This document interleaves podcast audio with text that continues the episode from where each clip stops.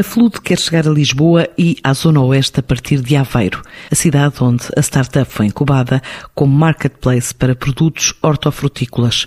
Uma lógica de aproximação de produtores e distribuidores através de uma plataforma que desenvolveu e a pensar mais na conquista do território português do que na internacionalização. Tal como conta Ivanuel Rodrigues, um dos criadores da empresa. Nós neste momento somos, eh, somos uma equipa de nove pessoas e nascemos assim de um projeto fruto também de, de termos crescido todos em, em, zonas de produção agrícola e uns anos mais tarde, ao mover-nos para a cidade, detectámos que havia falta de produtos como aqueles que tínhamos sentido na terra e que a maioria dos produtos que tínhamos acesso eram bastante industrializados. Quando procuramos por alternativas de produtos mais locais, neste meio urbano começámos a investigar e percebemos o que é que levava os produtores a, a não apostar mais neste mercado. Descobrimos bastantes problemas e decidimos meter mãos à obra. E neste momento estamos prestes a lançar o nosso, o nosso serviço na cidade de Aveiro, onde nós estamos incubados. Um, e, e, no fundo é um serviço de, de compra e de, de, cabazes semanais. E nos próximos meses estaremos a lançar um, uh, passo a passo a, a, plataforma que liga o consumidor ao produtor. Começaremos pelo, pelo consumidor agora no mês de julho, no mês de agosto iremos lançar a plataforma e os testes para o produtor e depois no mês de, de setembro iremos lançar para os entregadores e para as instituições de solidariedade.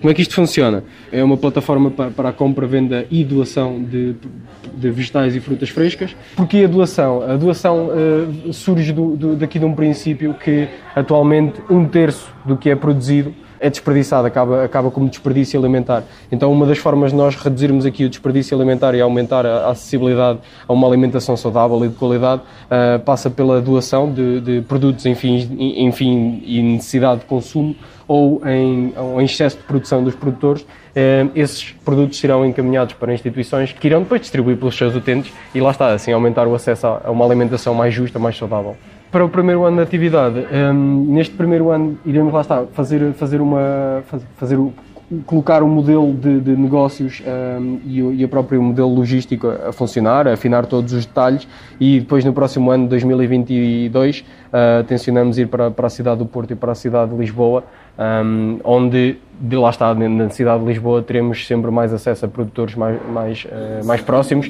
na, na, zona oeste, onde temos vindo a desenvolver algumas capacidades logísticas e um centro, um centro de, de operação mais logística nessa zona, altamente produtora em Portugal.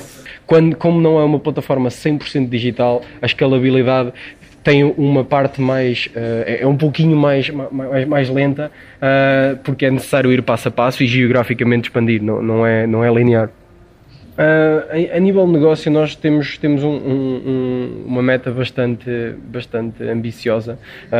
No aspecto de em 2023, queremos estar a servir uh, 15 mil famílias.